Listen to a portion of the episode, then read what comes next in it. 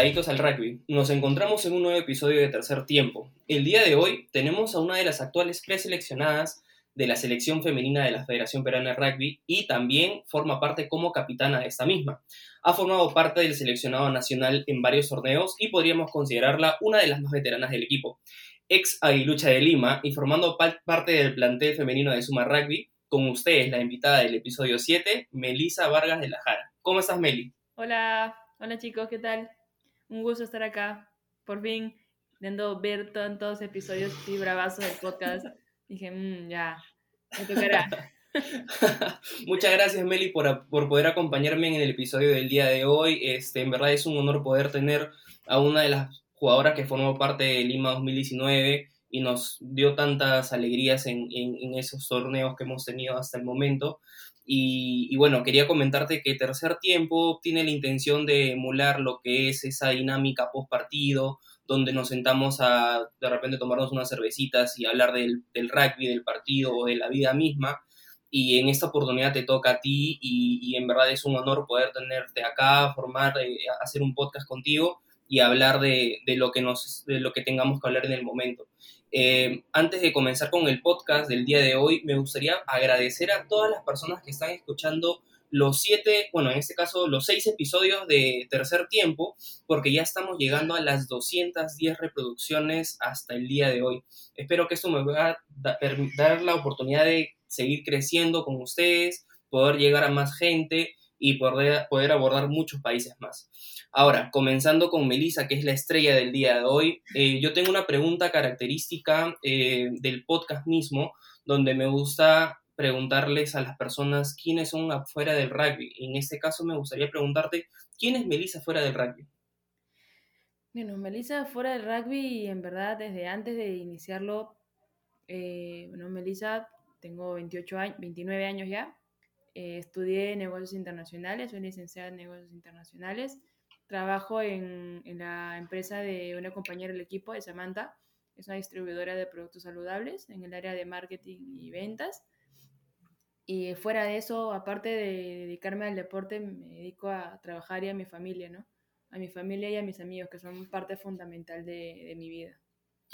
Qué bueno. Este, bueno, eh, algo bien dicho de muchas personas es que el rugby también te genera un networking impresionante y el caso que puedas trabajar con una compañera de equipo y de selección que me imagino que es Sam Chukibala, este, te permite tener esa misma facilidad de, de, trato dentro y fuera de la cancha con una compañera del equipo, ¿no? Y eso nos hace lograr mejorar nuestras expectativas, eh, tanto en lo personal como en lo profesional y hasta en lo deportivo. Así que me alegro mucho por, por esa parte en lo que te respecta.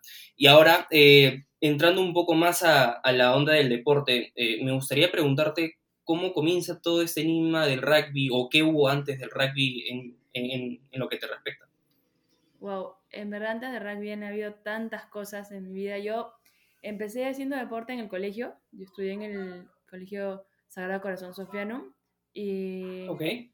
en cuarto de primaria yo quería hacer deporte y el único, perdón la bulla, el único deporte que había disponible uh, después de la hora de clases era para la gente de mi grado en cuarto de primaria era atletismo y básquet. Y yo medía menos de metro y medio, entonces el básquet era para mí una cosa impensable. En algún momento después claro. jugué, pero en ese momento no. Y ya voy a hacer atletismo. Y así fue que empecé en el deporte, ¿no? Cuarto de primaria, empecé a jugar, eh, hacer atletismo, luego empecé a jugar fútbol, cuando ya pasé a quinto, primero de media, más o menos. Eh, después, cuando tuve nueve años, empecé a hacer taekwondo. ¿No? Esa historia también es un poco extraña porque yo le dije a mi papá, papá, quiero hacer karate, quiero practicar karate. Entonces hicimos toda una lista de academias, que a ver, en esa época el karate tenía 50.000 academias y el taekwondo tenía 200. No, claro. era, no era, tan conocido. ¿no? De academia en academia ninguna nos gustaba, o por el ambiente, o por el trato, o por el instructor, no nos cuadraba. Y ya resignados, regresando para mi casa, cerca, vimos un gimnasio que decía taekwondo papá, ¿qué es eso? Nadie lo conocía, ¿no? ni mi papá ni yo. Uh -huh. Entramos, lo probé, me quedé. En el taekwondo llegué a segundo dan, segundo cinturón negro, uh -huh. selección de Perú también, y me lesioné, me lesioné el dedo del pie, ¿no? Yeah. Y fue a terapia física en Videna, porque podía por ser selección, y conocí las que en esa época eran las seleccionadas de rugby. que eran Merian Izaguirre, Rosme, Cristina, María Paz, toda la gente, pero las reales, ¿no? En las antiguas. Claro. Cracks, todas cracks, ¿no? Y coincidimos en que, en que Merian también era presidenta de una asociación de, de clown, que se llamaba Jarabe Clown, a la que yo estaba postulando en un taller. Ah, Entonces nos encontramos ahí, claro, y me dice, tú, tú, haces, tú haces este taekwondo, ¿no? Y le digo, sí, ah, ¿no quieres jugar rugby? Porque igual tal día te golpean. Y fue como, bueno, es cierto, ¿no? Pero ya, me animé y fui a la agraria. En esa época ellos entrenaban en la agraria. Fui el primer día y dije, no sé si me vaya a gustar, porque para empezar llegaron todas tarde. Y el okay. todas llegaron tarde. Pero dije, mm, pesaba 43 kilos, entonces era una cosita chiquitita. Nadie daba un sol por mí, de verdad nadie daba un sol por mí.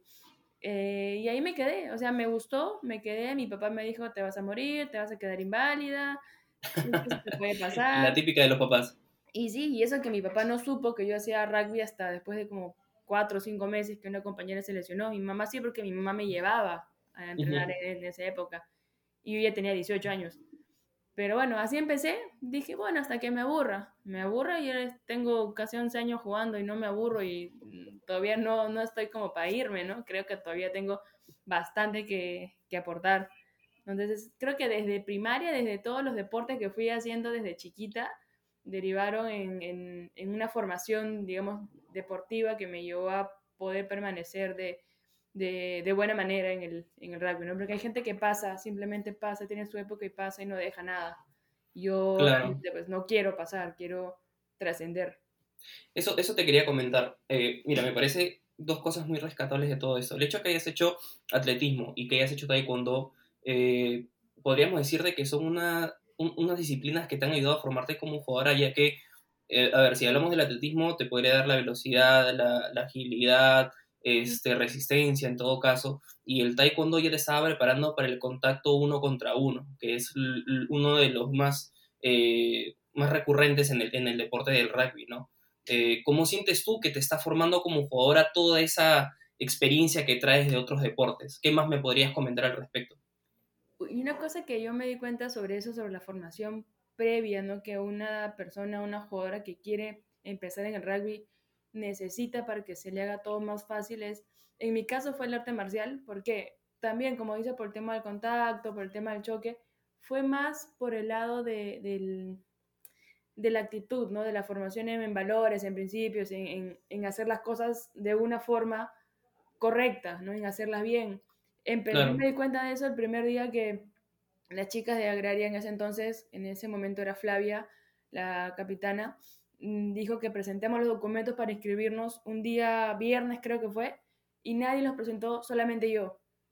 Entonces esa disciplina me la había dado, me la habían dado todos los años de, de artes marciales, que es un deporte en el que en realidad te forma en disciplina, que si no eres disciplinado con el entrenador, con tus compañeros, es un arte marcial, entonces tienes que ser disciplinado.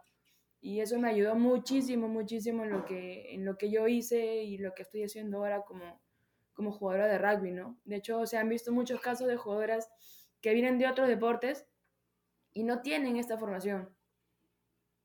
Porque, o, vienen porque son de un deporte que no tiene los mismos valores, o simplemente porque vienen de no hacer ningún deporte, ¿no? Y de no hacer nada a meterte a un deporte que te exige respeto, disciplina, compañerismo, tantas cosas como es el rugby, es, es, complicado que alguien que nunca lo ha tenido lo tenga de un momento para el otro, ¿no?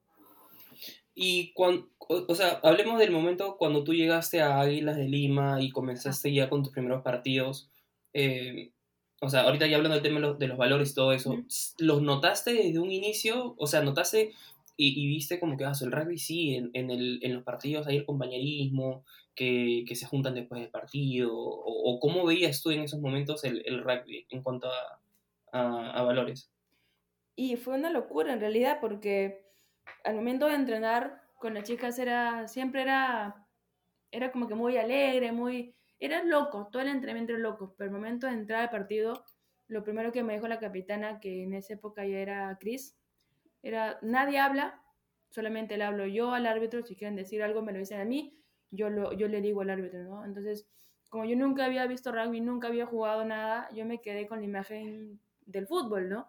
En que todo el mundo le habla al árbitro, todo el mundo lo pecha, se le pone cara a cara, lo retan, lo insultan, eh, cuestionan sus decisiones. Es algo que en el rugby muy pocas veces, en los 11 años que tengo, pues muy pocas veces lo he visto, ¿no? Y, y dije, bueno, este deporte es distinto. Y después cuando me dijeron, hay tercer tiempo, yo, mi reacción como nueva fue como que, pero nunca vamos a jugar dos. de, verdad, ¿qué me estás queriendo decir? explícame. Y ahí me dijeron, ¿no? Que era algo más social, que era una cuestión de ir a tomar una cervecita, dos, o, comer algo, juntarse entre, entre, y dije, ah, ya, con las chicas de acá, ¿no? Para llamarlas. No, no, con todas yo. ¿Qué?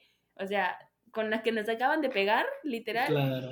Sí, con todas, vamos, vamos, de tu casa. Yo, no, no, en mi casa no, en esa época no. Luego ya empezaron a hacer los, las reuniones en mi casa. Pero fue, fue bien, bien, bien como chocante esa experiencia porque era algo que yo nunca había visto. Y eso fue una de las cosas que más me gustó del rugby, ¿no? Que sea un deporte tan distinto y en el que, que puedas conocer gente también tan distinta entre sí y tan distinta a mí. Yo he conocido a mis mejores amigas en el rugby prácticamente y las, las mejores oportunidades que he tenido en, en, muchos aspectos han sido gracias al rugby. Y ahora, pasándonos a un lado eh, no opuesto, pero distinto, ya dejemos de hablar de valores, pero hablemos del deporte como tal. ¿Cómo, ¿Cómo fueron tus primeros minutos dentro de la cancha? ¿Cómo te sentiste en cuanto al tackle, al pase de balón o tus destrezas personales? Como te comentaba, yo cuando empecé a jugar, mi primer partido fue como al mes y medio de haber empezado a jugar. Fue en Agraria. Todavía éramos Agraria, éramos, yo jugaba en Moches B, porque era la segunda división. Y jugamos contra las chicas de Católica, contra las Cruzadas, que según lo que me habían dicho también tenían poco tiempo entrenando y al final era mentira. Pero bueno, yo de, ese partido salí golpeada, salí con la cabeza, con la cabeza así que me zumbaba. Yo pesaba menos de 50 kilos, literal eran 45 kilos máximo. Entonces me dijeron, tú vete a la punta, o sea, vete al win y corre. Claro. Corría, ¿no? Y era, era bien complicado porque el tema físico pues nunca me ha ayudado demasiado, ¿no? Pero, pero er, e, era, duro recibir el golpe, las chicas de, de Católica son bien duras, entonces golpean, y al ser un poco también, digamos, no tenían muchísima experiencia, era más duro el golpe todavía. Y a nosotras, las más nuevitas de moches, nos mandaban a, al hoyo, pues no para aprender. En, en, esa época se aprendía así. Y sí, fue duro. De verdad, de verdad, yo no me esperaba que el deporte fuese a ser así de, distinto en el tema, digamos, del desarrollo del partido en sí. Fueron los 14 minutos más largos de mi vida. Mi primer partido literal fue en Católica, también en esa cancha que es grande y es pesada. Es pesadísimo. De, pasto natural es súper pesada y sales toda rasguñada. Porque encima a mí una, una compañera me había dicho, no, está prohibido jugar con licra larga, por si acaso. Tienes que jugar con tus medias largas de rugby y tu, tu licra corta y tu short. O sea, no, no puedes taparte yo a hacer algo de reglamento, ¿no? Y muchos años jugué así engañada de que no podía usar licra larga. y después... No. bueno, uno, uno cree todo lo que le dicen cuando es nueva, ¿no? ¿Y en qué momento el casco comienza a formar parte de tu indumentaria? Porque, a ver, si yo ahorita hago memoria de las jugadoras de los últimos años de la selección nacional o incluso del torneo local, creo que eres una de las pocas que utiliza casco. Bueno, es otra historia. En uno de mis primeros partidos, mm, no sé exactamente qué número, jugando en, en Católica contra las chicas de Alumni, uh clarísimo que verla, no sé te acuerdas de verla, verlo jugando Alumni, entonces ella se escapa por el touch y yo me fui, o sea, yo la alcancé justo, justo en el ingol pero ya, igual se, ella se lanzó, anotó el try, pero yo me lancé con ella, entonces hemos rodado en el pasto y en ese momento mi, mi, oreja se fue como que se enganchó en el jardín y se, se fue para adelante. Entonces yo en ese momento no sentí nada, no sentí nada, ¿verdad? Entonces anotó su try, patearon todo y yo empiezo a sentir como que el brazo frío. Me veo el brazo y tenía como a la altura del codo tres puntitos rojos. Entonces yo agarré, me limpié, pues no, me limpié y, y volví a la cara y sentía como frío sentí algo frío acá en la oreja y dije, ¿qué? Y me toqué. La muerte está y saqué, cerca. Y saqué un pasto. Me dije, qué raro. Y me dolía. Entonces el árbitro vio que había sangre, paró y llamaron a los paramédicos y me dijeron, ah, no te has cortado la oreja, tienes que ir a que te cosan. Y yo, Dios mío, Jesucristo. ¿Qué me va a pasar? ¿no? O sea, nunca me había hecho una herida así. Y en esa época, felizmente, tenía seguro de la universidad. Entonces fuimos, me taparon ahí en la cancha, me taparon, me taparon mal para empezar porque fuimos a la clínica y el médico me dijo, tienes pasto metido dentro de la oreja, o sea, bien metido en el cuerpo. Bueno, me pusieron siete puntos y me dijeron, no puedes jugar hasta que te lo saquen y después con precaución porque te puede volver a abrir o lo que sea.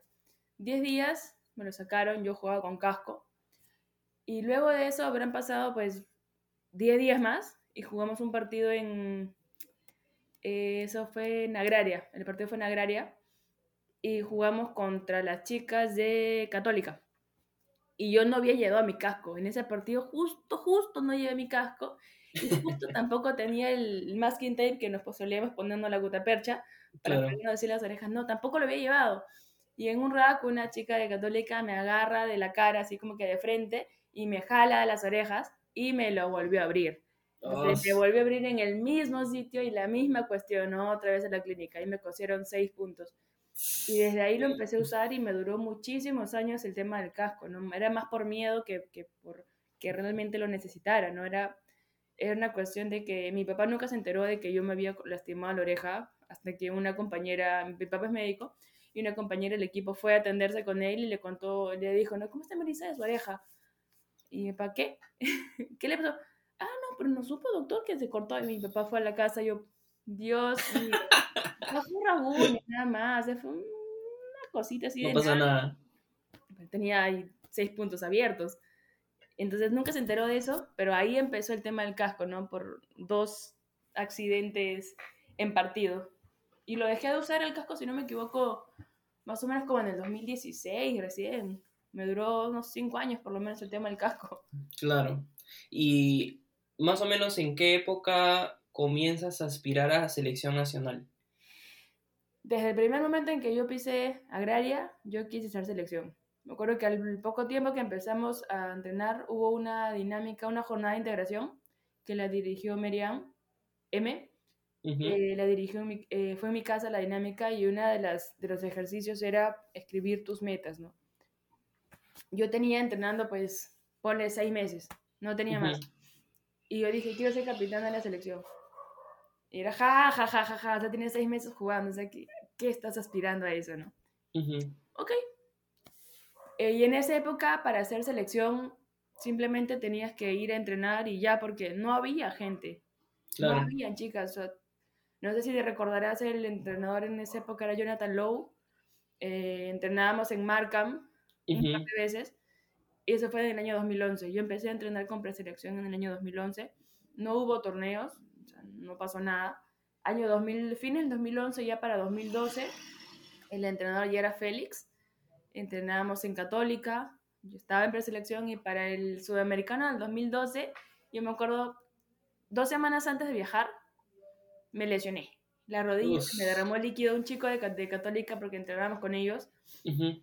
Me hizo como que me, me camiseteó y yo salí volando y se me derramó líquido en la rodilla. No viajé. Uf. No viajé. O sea, prácticamente me bajé del avión porque como no había gente realmente, de verdad, de verdad, no había nadie entrenando. Eh, No sé si no querían no sé. Me bajaron del avión, pues no podía viajar así. Claro. Y después de eso me recuperé y volví a entrenar con preselección y ya desde el año 2013 fue mi primer sudamericano. En esa época el entrenador era Manuel Benavides Ujú. y él, él- con él fui en mi primer sudamericano, ¿no? Que también fue una, una cosa bien loca porque en, para ese proceso empezamos a entrenar mes y medio antes del torneo. Éramos nueve o diez chicas entrenando una preselección nacional que ahora es una vergüenza. Claro. Unas, unos 10 días antes del torneo llamaron a dos chicas más que habían jugado rugby hace muchos años. En esa época ellas ya eran antiguas y nunca Ujú. habían entrenado con nosotros. Solo como no podíamos viajar con 10 chicas, llamaron a estas dos personas y las subieron al avión y viajamos. Aún así, quedamos penúltimas, Wow. ganándole a Paraguay.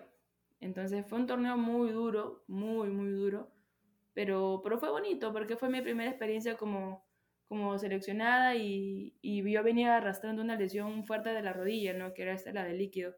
Ujú. costó bastante porque también ahí yo habré estado pesando ya para ese entonces 50 kilos, que a nivel sudamericano pues es muy poco, es Claro. muy poco, las chicas son bien grandes, entonces me costó muchísimo, pero ahí empezó el bichito, ¿no? Y desde ese entonces no he dejado de entrenar con la preselección. Me he perdido algunos torneos, sí, por lesión, pero no he dejado de, pertenecer al, a la preselección.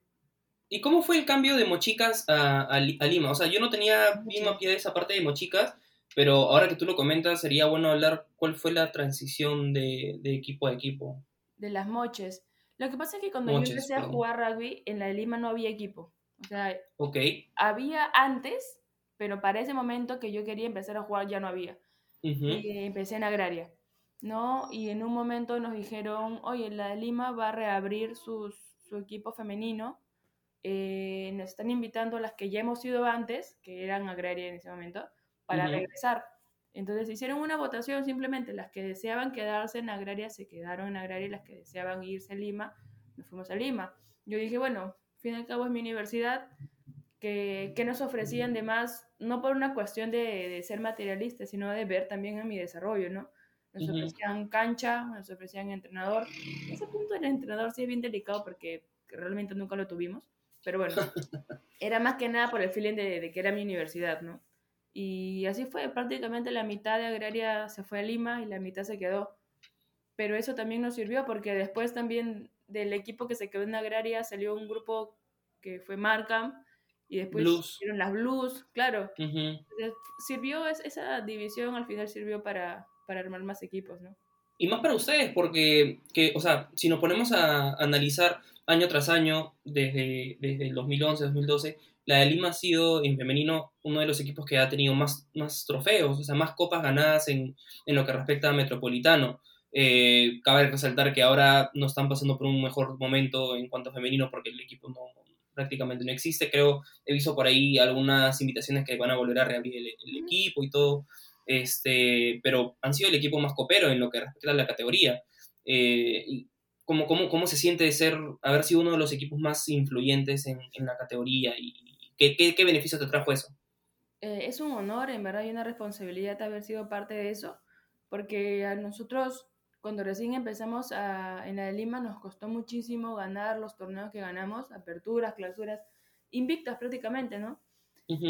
Luego tuvimos, estando en la de Lima ya, tuvimos un cambio generacional importante porque se retiraron jugadoras súper, súper valiosas del equipo, que eran las más antiguas, Mapi, Cris, eh, la misma Mary ya no jugaba en algún momento, Rosme creo que ya se había ido a Argentina, no me acuerdo exactamente, pero hubo un par de años, creo que fue 2016, 17 o 15, 16, que la Lima no ganó. O sea, que nosotros no ganamos torneos, quedábamos terceras, quedábamos segundas. Ese fue el momento en que resurgió San Marcos, que fue también un equipazo que tuvo su, su repunte. y, y, eso nos motivó a, a, las que nos quedamos como cabeza de club, que fuimos Jennifer y yo, a mover al equipo, ¿no? Y creo que hicimos un trabajo bastante bueno porque mientras estuvimos todas ahí, pues éramos un equipo sólido, ¿no? Hasta con jugadoras súper nuevas dábamos pelea a cualquier equipo, a cualquier partido. Las mismas chicas de Blues, también unas cracks todas súper, con, con, un montón de experiencia. Eran, o sea, esos partidos, Lima Blues, Lima San Marcos, eran unos partidos que tú decías, ay, me va a doler, pero con gusto ibas a jugarlo porque sabías que iban a ser buenos partidos, ¿no?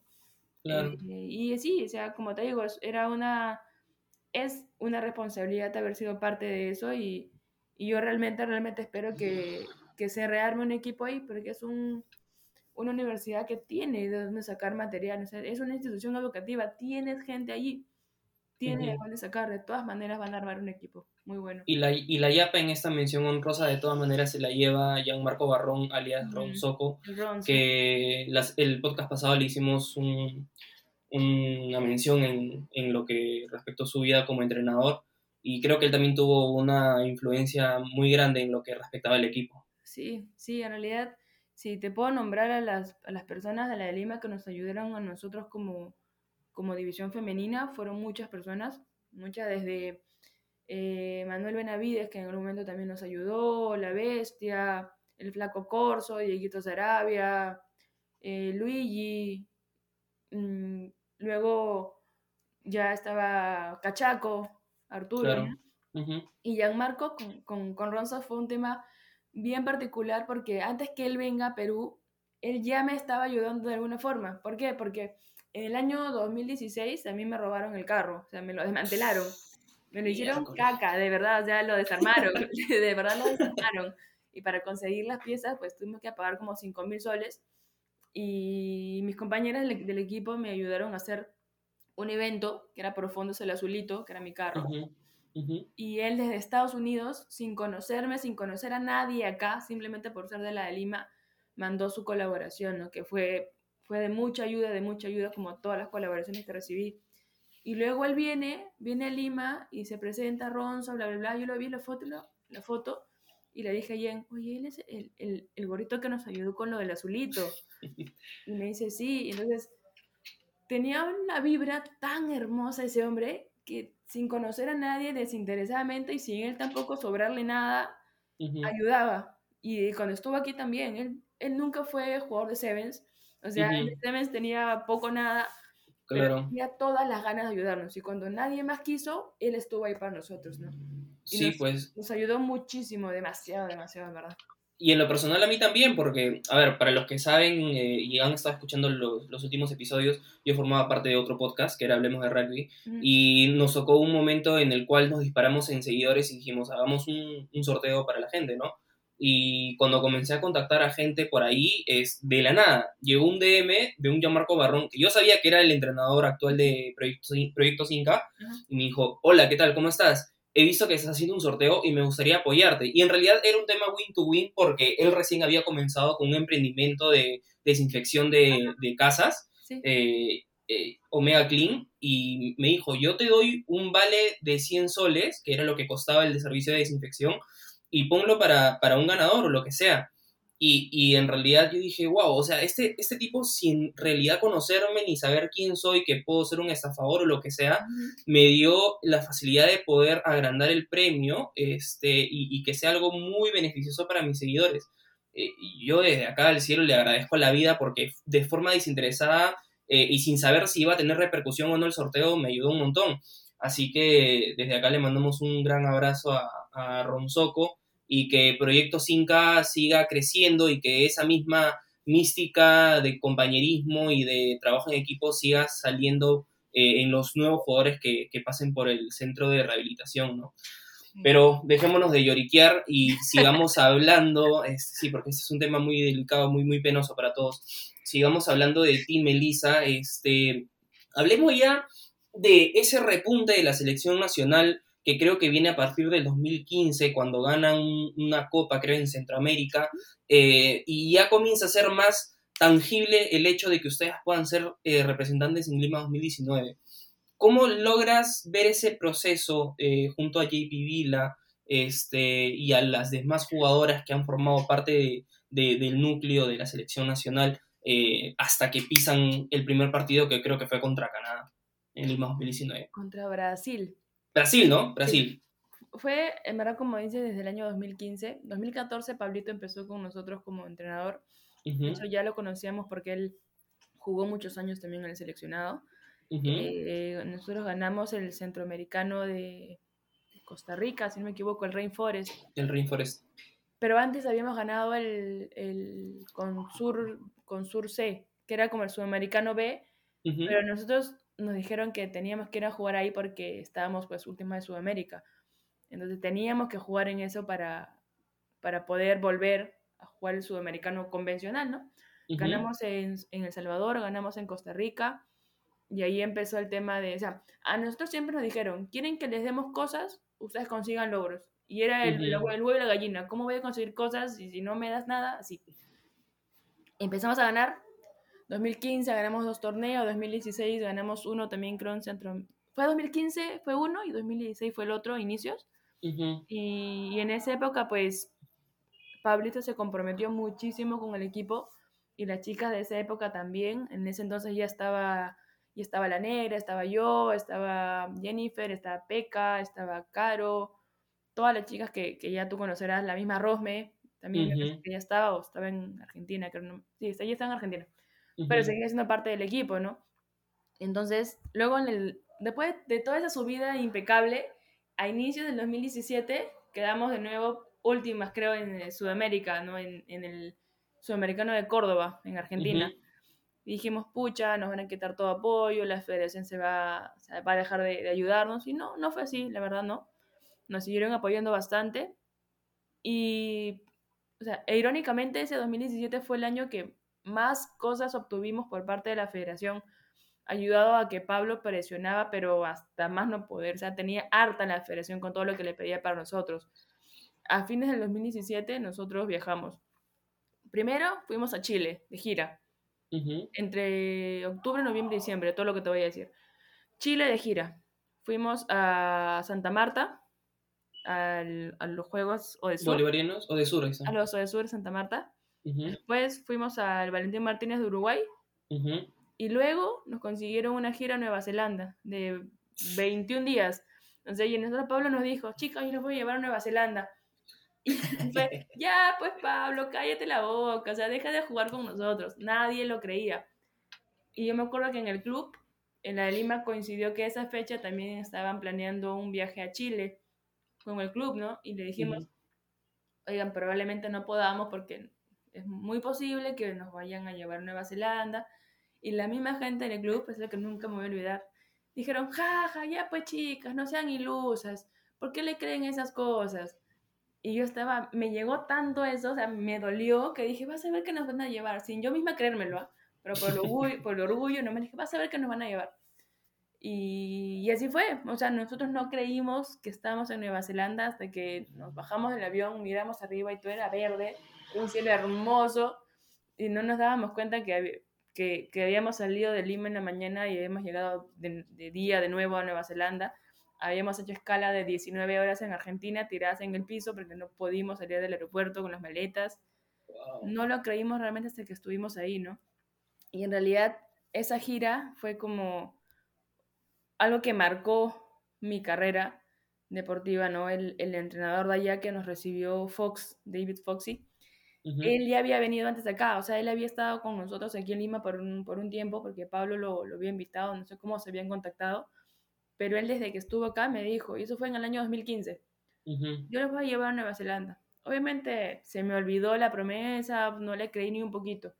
Y ya luego de dos años, cuando Pablo nos lo volvió a mencionar, me costó creerlo, como te digo, pero, pero se logró. Entonces, que nos hayan cumplido esa promesa también fue algo de, asumir la responsabilidad de, de, de, haber estado allá y de, de usar todo lo que podíamos aprender para después, para los siguientes torneos y para las más antiguas era una responsabilidad de, transmitir lo que habíamos podido aprender. ¿no? En a ese viaje no pudieron ir tres compañeras por temas de trabajo. Bueno, Caro porque se había roto la rodilla, Rosme porque tenía que trabajar, ya no le daban permiso por tanto viaje que habíamos tenido, Mimi también porque no le dieron permiso, Sami todavía no nos había reincorporado al equipo, pero viajamos nueve chicas, nueve para un viaje de, de 21 días a Nueva Zelanda. Fue una experiencia muy, muy enriquecedora, pero también fue algo totalmente nuevo, porque ahí te, nos despertábamos eh, y las familias que nos acogían nos daban así para desayunar. Llegábamos, hacíamos este gimnasio, descansábamos un rato, entrenábamos campo, descansábamos un poco, entrenábamos otra cosa. Almorzabas, entrenabas de nuevo, teníamos partido después al hielo y volvías a tu casa, no tenías cuerpo pero para nada y el día siguiente era lo mismo y todos los días era lo mismo más que fin de semana que descansamos por ahí un día y esa experiencia es algo que, creo que no todos los equipos tienen la suerte de poder tener y nosotros fuimos privilegiadas y espero que, que, que, las que fuimos hayamos podido transmitir un poco de lo que aprendimos allá, ¿no? A las chicas que, que vinieron luego creo que eh, la selección femenina está pasando por un, tema de marketeo masivo en los últimos años eh, gracias a la federación y ha servido mucho para que ustedes como equipo sean conocidos en, las familias o muy aparte de la gente que está relacionada al rugby. Y el punto crucial eh, en esto fue el quali de Tokio que fue en, en 2019 en Lima, previo a los Juegos Panamericanos, donde fue un montón de gente. Creo que era la primera vez en, eh, de la selección, en, el caso de ustedes, que jugaban frente a su tribuna, eh, todos celebraban los tries, o sea, me refiero a un estadio grande, ¿no? Con tanta gente, este, que incluso la televisión nacional fue a verlas, transmitieron el partido contra Paraguay. Eh, ¿cómo, te sentiste en ese momento? O sea, ¿en, qué momento viste y dijiste, wow, esto es una maravilla, me gustaría que sea así siempre? Desde el primer momento que pisamos el, el... Primero desde que nos concentraron en el hotel para ese torneo, que nos concentraron en el Sheraton. Claro. dijimos, a ver, están invirtiendo en nosotros, están invirtiendo en el torneo. Este torneo promete. Yo de verdad dije, este torneo promete. Eh, pisamos el campo y era nuestro campo que recién nos, nos, lo habían entregado hace poquito porque para estrenarlo para Lima, ¿no? Eh, y ver, ver la tribuna llena de mi papá, mi mamá, mi hermana, mi hermano, mi mejor amigo, mi mejor amiga, la mamá de mi mejor amiga, era como que, Dios mío, hasta mis fisios, porque yo venía de una lesión importante, pues yo en Bolivia me rompí la rodilla, me rompí cruzado, me rompí el menisco, me operaron. En Cochabamba, ¿no? Cochabamba, sí. Claro. Y con la justa llegué al torneo de Paraguay, que fue en... O sea, fue poco antes de acá del, del Sudamericano de Lima, ¿no? Claro, fue el 2 de junio. Ajá, con la justa llegué a ese torneo. Y haber logrado recuperarme tiempo y estar bien físicamente para jugar en mi casa, en mi campo, donde yo he entrenado, donde yo salía, de donde yo salía a las 11 de la noche de Villa María, arriesgando la vida mía y de mis compañeras, porque, a ver, la zona es picante dije, ah, de acá jugamos nosotras, acá entrenamos nosotras, acá no va a venir nadie a faltarnos el respeto. Y creo que esa actitud la, la asumimos todas, hicimos respetar la cancha, la casa, y, y, se notó, fue un torneo bastante bueno para nosotros y que nos dejó con la moral bastante alta para lo que fue Lima eh, después. fue claro. otra cosa, porque aparte de tu familia, tenías a la familia de tu rival, ¿no? Cosa que jamás lo ibas a, a poder creer. Claro, y en Lima 2019 jugaron, como tú dices, contra Brasil el primer partido, después jugaron contra Canadá, eh, de ahí jugaron contra Trinidad y Tobago, si no me equivoco. Sí, el último día. Eh, y se despidieron con México en el último partido, que, que, le ganaron también. Este, y, y, ese creo ha sido uno de los mejores torneos que hemos tenido en la historia en cuanto a organización, equipos, arbitraje, eh, selección peruana. Lástima que no estuvieron los, los, los varones también, pero en lo que respecta a ustedes, chicas, fue algo muy impresionante. Pero, a ver, tuvieron el cambio generacional iniciando el Valentín Martínez del 2019, que ya no habían algunas jugadoras, y el 2020 fue una cachetada a la realidad. Se, nos dimos cuenta de que el cambio generacional era algo muy importante a tratar eh, y lo siguen tratando con los constantes entrenamientos que están teniendo presencialmente y que tuvieron eh, vía virtual. Y si no me equivoco, creo que tú llegaste un poco eh, lesionada al Valentín Martínez del año pasado. No llegué. No llegaste. ¿Cuál? ¿Al 2020 sí? El de 2020 de Uruguay. yo llegué lesionada porque en el camp, en la concentración anterior, yo me desgarré el cuadríceps. Cosa que a mí me dijeron en la clínica, no, no es un desgarro, es un golpe. Tenía líquido derramado dentro y no era desgarro, supuestamente. llegué, sí, llegué desgarrada, llegué con las justas no fue, un, no fue mi mejor performance, pero dentro de lo que pude dar, sí lo di todo, como siempre.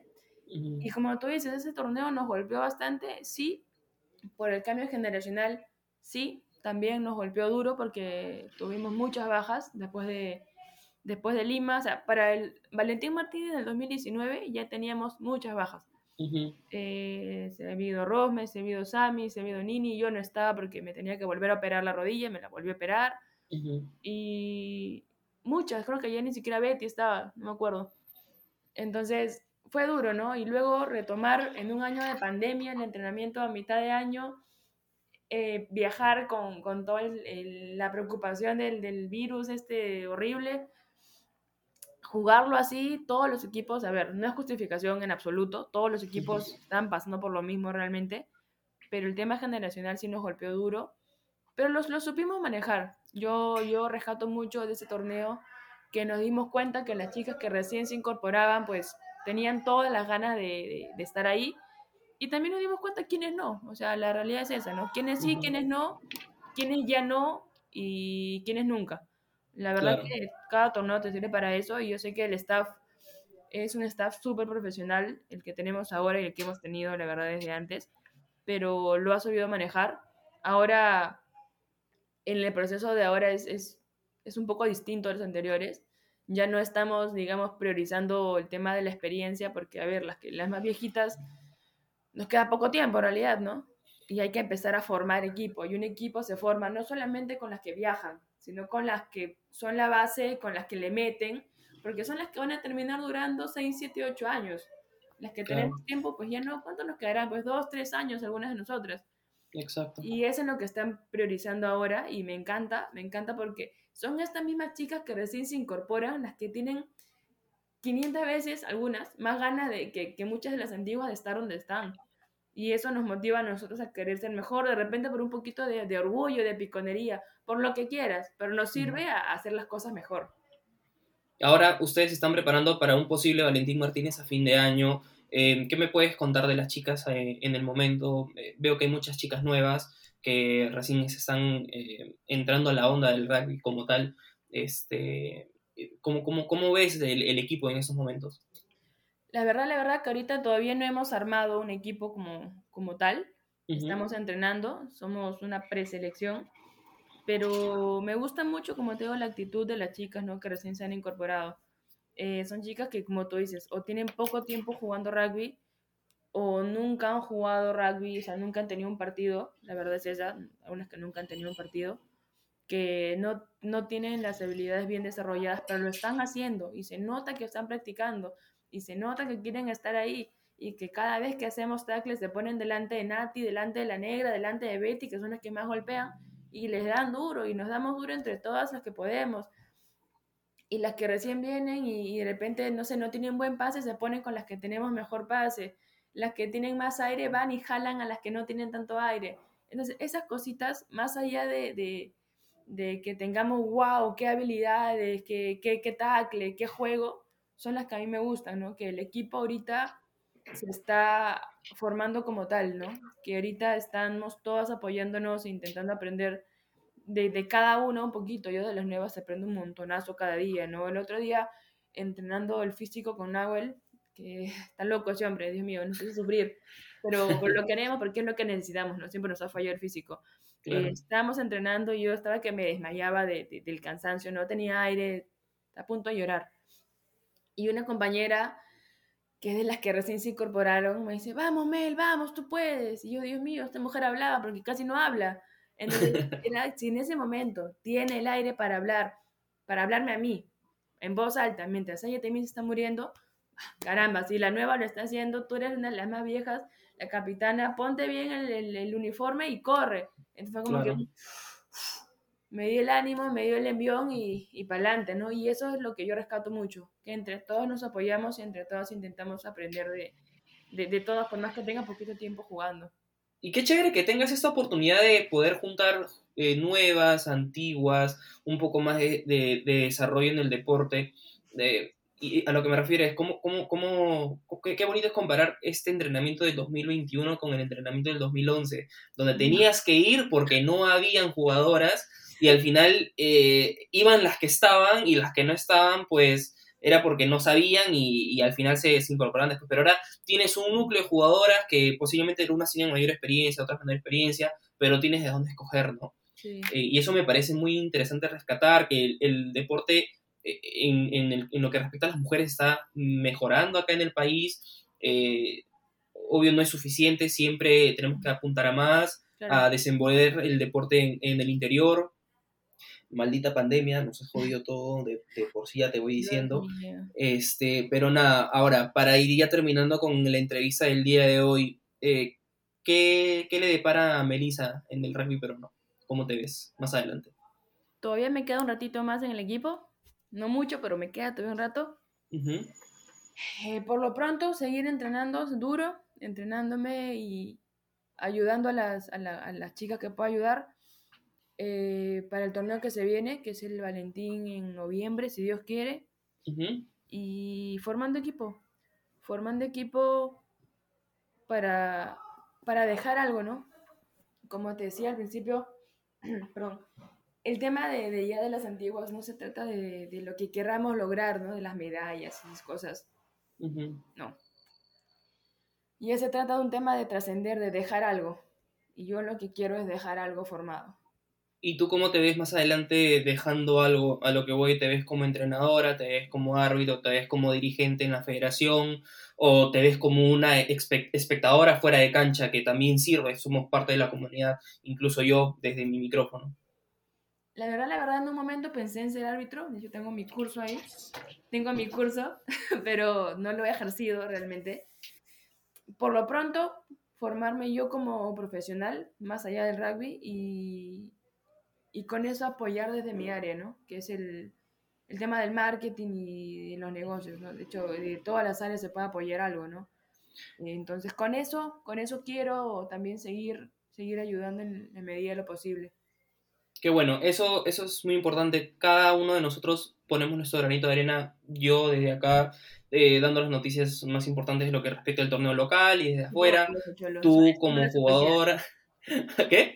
Es súper valioso porque eso no lo hace cualquiera. En realidad son pocas las páginas que yo conozco que se dan esa chamba enorme de dar a conocer cosas sobre el deporte que uno ama, ¿no? O sea, aquí te tenemos a ti, tenemos a, a Radio Femenino en Argentina, y, pero son pocas las personas que lo hacen de manera desinteresada porque nada les paga un sol. Es por amor al arte, literal. Exacto, en estos momentos nosotros tenemos que hacerlo como dice Melissa, por amor al arte o, o más criollo, por amor al chancho y no al chicharrón. Este, pero nada, eh, Melissa, muchas gracias, te hemos tenido en el, en el episodio 7. Eh, muy agradecido de tenerte acá conmigo en el podcast. Siempre quería entrevistarte. Espero poder entrevistar a más chicas de la selección o de las ex, ex seleccionadas eh, que puedan tener un momento de, poder juntarse conmigo.